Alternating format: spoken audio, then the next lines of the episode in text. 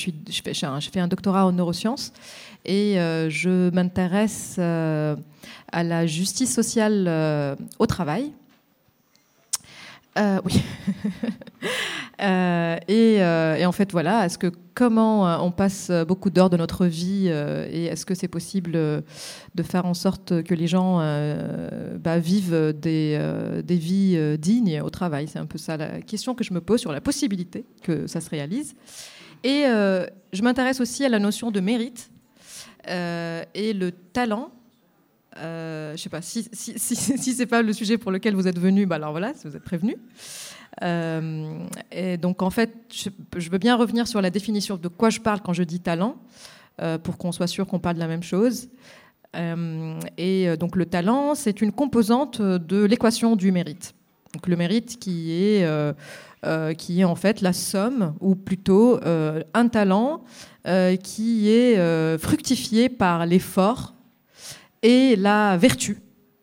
Bah, la vertu, ça veut dire euh, les bonnes valeurs, en quelque sorte. C'est-à-dire qu'on ne réussit pas d'une manière euh, euh, corrompue, en quelque sorte. Donc ça, on est, enfin, majorité des gens sont d'accord que pour attribuer du mérite à quelqu'un, il faut s'assurer que cette personne ne l'a pas fait par les privilèges de naissance, C'est-à-dire que voilà, il, je ne sais pas si vous vous rappelez de ce scandale aux États-Unis où des des personnes euh, influentes, des comédiens ou des artistes ont euh, payé un avocat pour qu'il euh, fasse rentrer leurs enfants dans les Ivy League, Harvard, Stanford, enfin Stanford ne fait pas partie, mais en tout cas voilà, dans les universités de prestigieuses des États-Unis.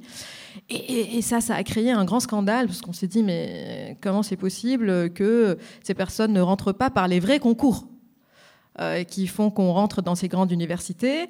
et en fait, bah, du coup, du coup, en fait, d'une manière implicite, les gens disaient que ces enfants ne méritaient pas de rentrer à Harvard parce qu'on ne peut pas être sûr s'ils ont le talent, n'est-ce pas? Et euh, c'est un peu parce qu'en vrai, ils n'ont pas subi. Alors, c'est en ça que il faut qu'on se pose la question. Alors, comment on fait pour le mesurer ce talent? Donc on va dire, ok, moi, euh, il faut qu'il passe le concours de rentrer à l'université prestigieuse et qu'il réussisse. Comme ça, je peux utiliser cette certification qui donne, comme en fait c'est une caution rigoureuse, euh, qui est séduisante parce qu'elle est quantifiée.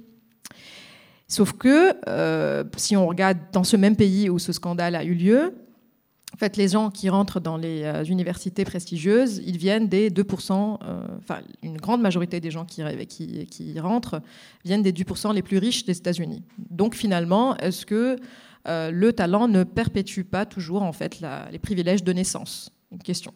Après, euh, quand je pose la question en France, euh, ils disent bah, oui, mais ça, c'est les États-Unis. En France, nous avons l'école publique et nous avons des systèmes qui protègent.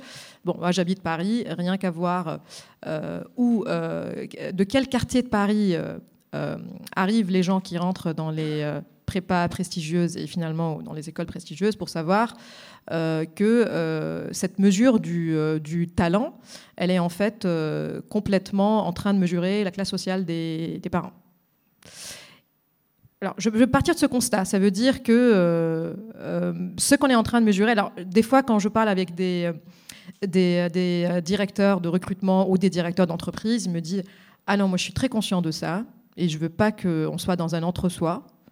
Et bah, du coup, je recrute les gens qui ont fait des séjours à l'étranger et qui ont fait des sports parce que, en fait, je veux pas regarder juste les universités de luxe, parce que je veux des gens qui montrent qu'ils sont ouverts et tout ça. Bah, toujours, on est toujours en train de calculer euh, le statut socio-économique des parents. Voilà.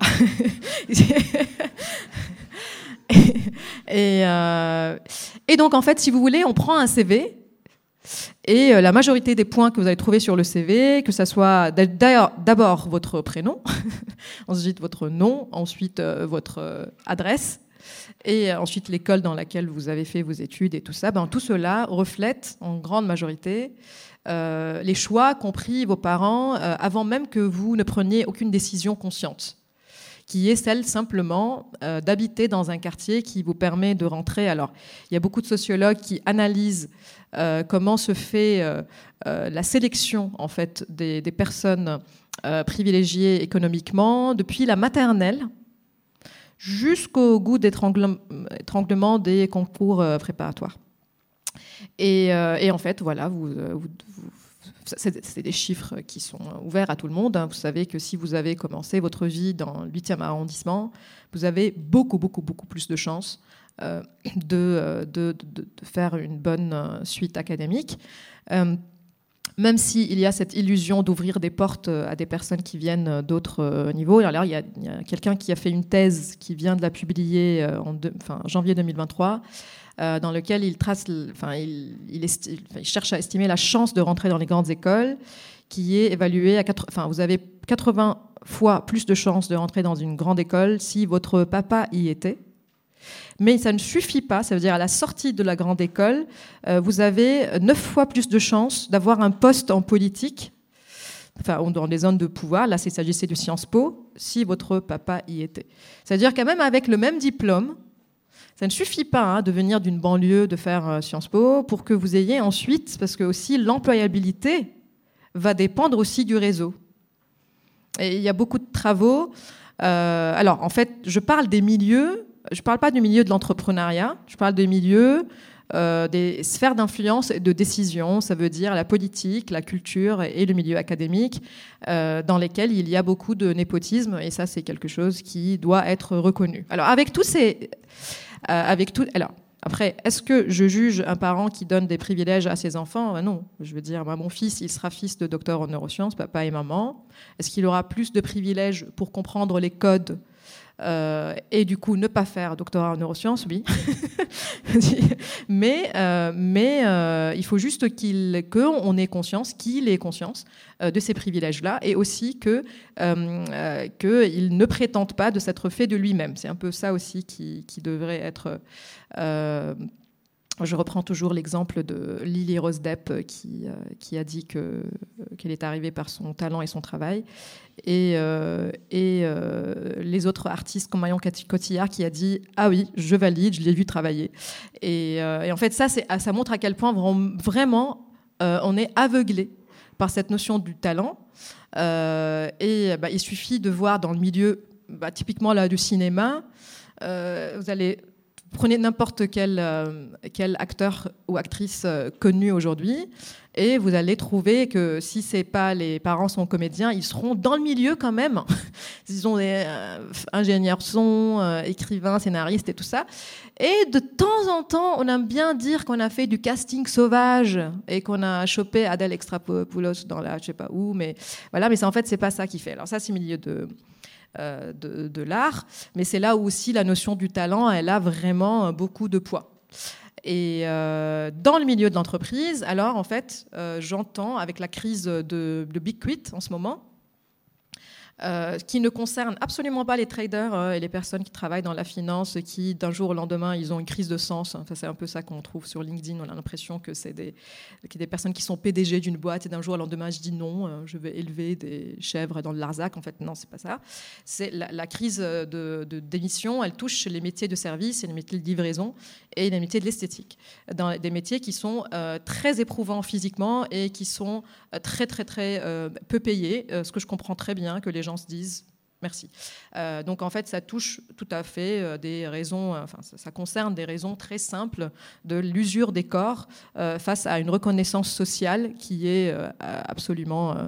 alors si peut-être par exemple on aura un virus qui va toucher la qualité de nos cheveux, peut-être qu'on va dire c'est les coiffeurs, on a, on les a pas assez. parce qu'en fait aussi, par cette idée de valoriser. Alors il faut que j'arrête de, dérive, de dériver, mais voilà, on revient à l'idée de recrutement. Donc j'entends en fait face à cette crise de recrutement, parce qu'effectivement, il y a une crise de recrutement. Il y a beaucoup, beaucoup, beaucoup d'emplois euh, vides. Euh, euh, et donc, bah, il y a la question de qu'est-ce qui, manque, qu'est-ce qu'on ne fait pas. Et donc, en fait, les recruteurs et recrutrices, recruteurs ou recruteuses, se sont tournés vers une idée de un peu marque employeur. C'est-à-dire qu'il faut chasser euh, les talents en euh, séduisant, un peu comme sur un site de rencontre. Bah, ce qui se passe sur un site de rencontre, c'est que on montre les photos quand on avait des cheveux, quoi, en général, ou quand on était plus jeune. et donc, en fait, on hausse les attentes Si on va chasser les talents en disant vous allez venir, vous allez trouver le sens et le bonheur, deux choses qui, je ne sais pas ce que ça veut dire, je ne sais pas si, bah, si on peut déjà les croire en leur existence ou les, les, poursuivre. Et on va promettre cela ou au travail c'est quand même absurde parce que c'est quand même euh, c'est pas le rôle hein, le travail euh, c'est là où on exerce des compétences pour avoir une rémunération hein. ça il faut pas non plus alors ça serait très très chouette euh, qu'on puisse au travail euh, créer des amitiés euh, ou, je sais pas, s'augmenter humainement. mais on ne doit pas mettre sur le dos du travail l'existentialisme humain. Parce que ça veut dire qu'on va être réduit à ça. Parce que s'ajoute une troisième couche dans, le, dans cette marque employeur, le bonheur, le sens et votre bien-être psychologique. C'est-à-dire que vous allez aussi, euh, au sein du travail, et ça je pense qu'il y aura d'autres euh, séances ici, vous allez dire des dérives euh, du, New Age qui a, qui a atteint le lieu du travail dans lequel on va faire des retraites de sylvothérapie à je ne vais pas citer des noms, mais c'est des entreprises sérieuses qui ont trouvé que faire des, des, des, câlins aux arbres, c'est une bonne réponse au burn-out professionnel. Tout pour dire que nous avons tout ce qu'il faut pour chasser ce, cerveau brillant, bien fait qui sort de HEC. C'est un peu ça l'idée, c'est-à-dire qu'en fait, et ils le disent clairement, on n'arrive pas à choper euh, des, euh, des cerveaux euh, qui sortent de HEC, qui sortent des grandes écoles de luxe. Et c'est là où, c'est là où, voilà, je me pose la question de, en fait, qu'est-ce qui fait que quelqu'un qui rentre dans les grandes universités serait un cerveau bien fait? C'est-à-dire qu'en fait, hier on a parlé du QI. Et, euh, euh, ce que je disais aussi, que les tests d'entrée dans ces grandes universités, dans ces grandes écoles, bah, c'est un test de QI en fait. C'est un test de QI déguisé en SAT, je sais pas, tout Mais en fait, c'est un test de voir est-ce que, vous est-ce que vous avez une précision de compétences cognitives et est-ce que vous répondez vite aux questions euh, avant que la cloche sonne. Quoi, et que, voilà, donc c'est un peu ça, ça, calcule euh, le, votre QI. Mais ça calcule en aucune, façon euh, votre capacité à douter de vos automatismes. C'est-à-dire en fait à résister en quelque sorte ce qu'on est en train de faire dans ces deux jours, ça veut dire avoir de la pensée critique. Parce que la pensée critique, c'est de ralentir, n'est-ce pas? C'est l'inverse de répondre vite. Et de résister à l'automatisme. C'est aussi ça, la pensée euh, créative. Ce n'est rien, créativité, c'est pas, pas du, la peinture, hein. c'est, de, de penser contre soi aussi. Hein. La pensée critique et la créativité, c'est exactement le même phénomène, parce que c'est une sortie de l'intuition, c'est une sortie de l'automatisme. Et donc, c'est des compétences qui, certains philosophes considéraient que c'est là où réside l'intelligence humaine, c'est la capacité de s'observer et de penser contre soi. Alors, tout ça n'est pas mesuré par les tests QI, voire Selon Olivier Houdet, euh, euh, qui travaille sur la résistance cognitive, donc quelque chose qui est très similaire à ce qui vous intéresse, euh, en fait, il, trouve qu'ils sont inversement proportionnels. Ça veut dire plus vous avez un QI élevé, et moins vous êtes flexible mentalement. C'est l'exemple type de beaucoup de gens qui sont très forts en maths et qui, qui sont très psychorigides aussi. Et, mais en fait, voilà, on a besoin de toutes ces compétences hein, pour faire du sens, pour faire société. Mais en tout cas, quand on, quand on a quelqu'un qui a réussi très bien académiquement selon les, euh, euh, les critères de réussite euh, académique aujourd'hui, ce que l'école valorise et évalue, et ce que l'entrée dans ces systèmes évalue et valorise, ne correspond pas à la pensée critique, à la possibilité de douter de soi et de se mettre dans la perspective de l'autre autrement appelée empathie, euh, et euh, à, à, la capacité de compromettre socialement aussi, ça veut dire à la collaboration. Et là, je viens de citer les trois compétences clés euh, pour l'employabilité de la génération des enfants aujourd'hui, c'est-à-dire ce que, en fait, c'est ce qui va devenir plus tard les tests qui vont être faits pour entrer dans les grandes écoles. Voilà pensée divergente, tolérance à l'ambiguïté. Donc tout ça, c'est des choses qui on cherche euh, aujourd'hui à développer des tests qui les mesurent. Ils n'ont rien à voir avec le QI, ça veut dire rien à voir à ce, à ce qui fait que quelqu'un a un CV brillant selon les critères en 2023. Donc, face à, face à l'incertitude du monde, enfin, qu'on vient de découvrir qu'il l'est, hein, mais ça a toujours été le cas, mais je veux dire, là, on parle beaucoup d'incertitude, euh, volatilité, on ne sait pas ce que Poutine va faire, tout ça, donc tout ça, et, euh, l'ambiguïté, l'ambiguïté et aux injonctions de diversité, eh ben, tout ça, tout ça aussi, ça, ça, ça c'est des ça, c'est des contraintes pour les euh, recruteurs aujourd'hui, parce qu'avant, ils recrutaient des hommes blancs et ça posait aucun problème à personne. Maintenant, ils disent, mais on a en plus la charge des quotas.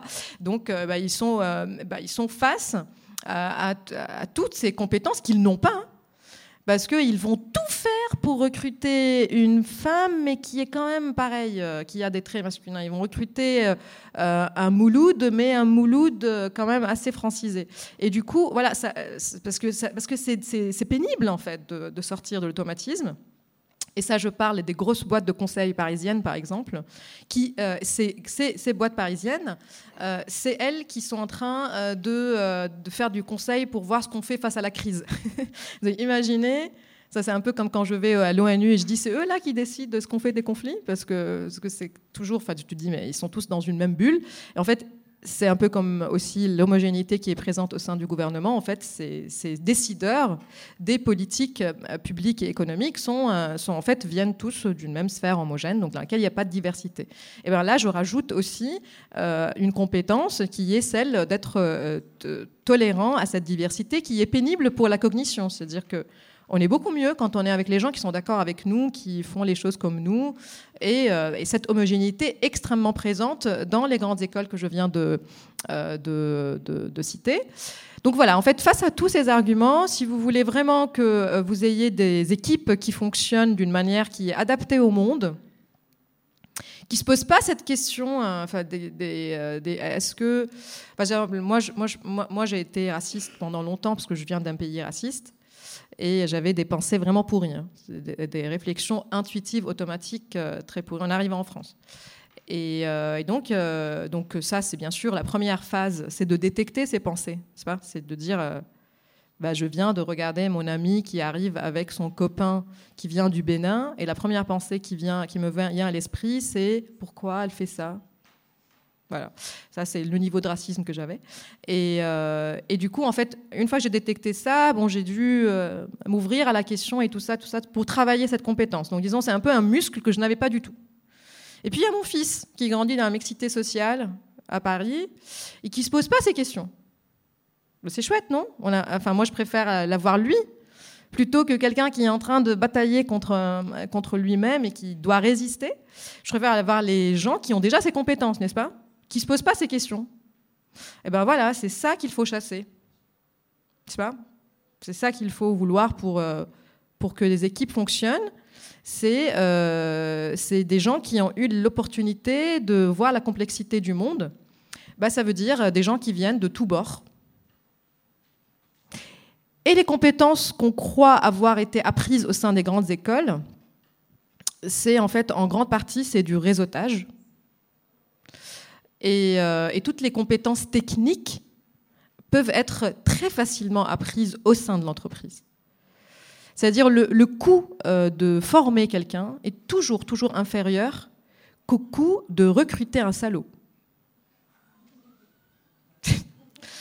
parce que quelqu'un qui arrive en pensant qu'il est le roi du monde parce que ça fait cinq ans qu'on leur dit que vous êtes l'élite de la société, ben là, c'est très, très, ça va prendre beaucoup de temps avant de, qu'il réalise ou qu'elle réalise euh, que, un cerveau bien fait ne peut pas être euh, expert de tout. Et ces gens vont vous faire ralentir euh, la collaboration. Et en plus, ils sont inutiles, en fait, réellement, parce que parce que parce que l'intelligence artificielle, je veux dire, quelqu'un qui calcule vite s'en fiche. Hein. Après, est-ce qu'on a besoin d'ingénieurs pour certains aspects techniques? Oui, mais ben voilà, ils seront là pour cet aspect. Mais est-ce qu'on en a besoin pour diriger? Non. moi, très très peu de fois, j'ai vu un très très bon chercheur, une très bonne chercheuse, être aussi quelqu'un qui sait diriger des équipes. Et pourtant, c'est les bons chercheurs qui dirigent les équipes. Mais ils sont nuls en management. Je veux dire, tu es bon euh, sur une paillasse tu restes là.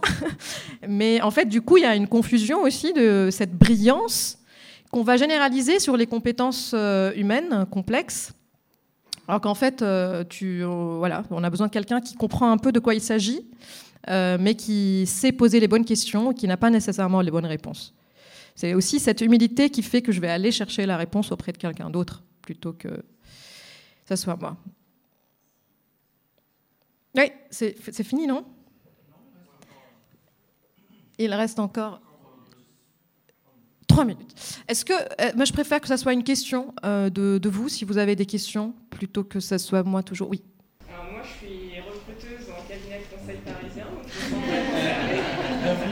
Euh, est-ce que vous avez une question que je peux poser en entretien qui me permet de détecter une bonne personne à recruter Non, pas du tout. Pas du tout. Et c'est en fait, c'est un peu ça l'illusion, c'est qu'un entretien d'embauche euh, peut vous dire. Déjà, l'entretien d'embauche, c'est une, c'est vraiment, c'est une mise en scène. Les gens viennent bien habillés, vous savez rien. Hein. Peut-être que tous les jours euh, ils sentent mauvais, hein, mais juste ce jour-là, ils sont. Et, euh, et, ils viennent, ils viennent dans une posture qui est très différente. Ben, on se met en scène en fait. Donc déjà, le, concept de, d'entretien d'embauche, je sais à quoi ça sert. Hein. Surtout que ça donne l'illusion. J'entends, je travaille beaucoup avec des dirigeants et euh, quand, comme ça, quand ils sont sûrs d'eux et tout ça, ils me disent alors moi, je le vois rentrer, je sais. et en fait, c'est très dangereux parce qu'on sait très bien qu'il y a l'effet de halo, euh, qu'il y a, qu'il y a tous ces, tous ces, ces biais euh, qui fait qu'on recrute, on dit qu'on recrute soi-même plutôt qu'on recrute l'autre. Donc avec toutes ces connaissances, il y a par contre, il y a beaucoup de travaux pour assainir la décision au niveau de recrutement, qu'il y ait celle, par exemple, qu'il y ait plusieurs, euh, plusieurs personnes qui voient la personne dans plusieurs, euh, euh, plusieurs dispositions. Après, de ne pas trop porter d'importance sur, sur les premières lectures que nous posons sur quelqu'un. En fait, c'est, il faut aussi prendre le risque parce que est-ce qu'on est capable d'avoir des outils qui permettent de quantifier l'humain? Je, ne pense pas. C'est vraiment, il faut, il, faut, euh, il, faut, il faut recruter un peu sauvagement de temps en temps et voir ce que ça donne, parce que les gens peuvent révéler aussi des choses en eux qu'ils connaissent même pas sur un lieu de travail. Et prendre des risques, prendre vraiment des risques. Il y a aussi des gens qui tentent de faire des tests, euh, des jeux vidéo, pour vraiment estimer les compétences des gens. Mais je trouve aussi que euh, ces, ces, genres de, de tests ne prennent pas en compte l'état d'anxiété quand on est face à une évaluation de performance. Donc est-ce qu'on n'est pas en train finalement de recruter ceux qui savent être recrutés?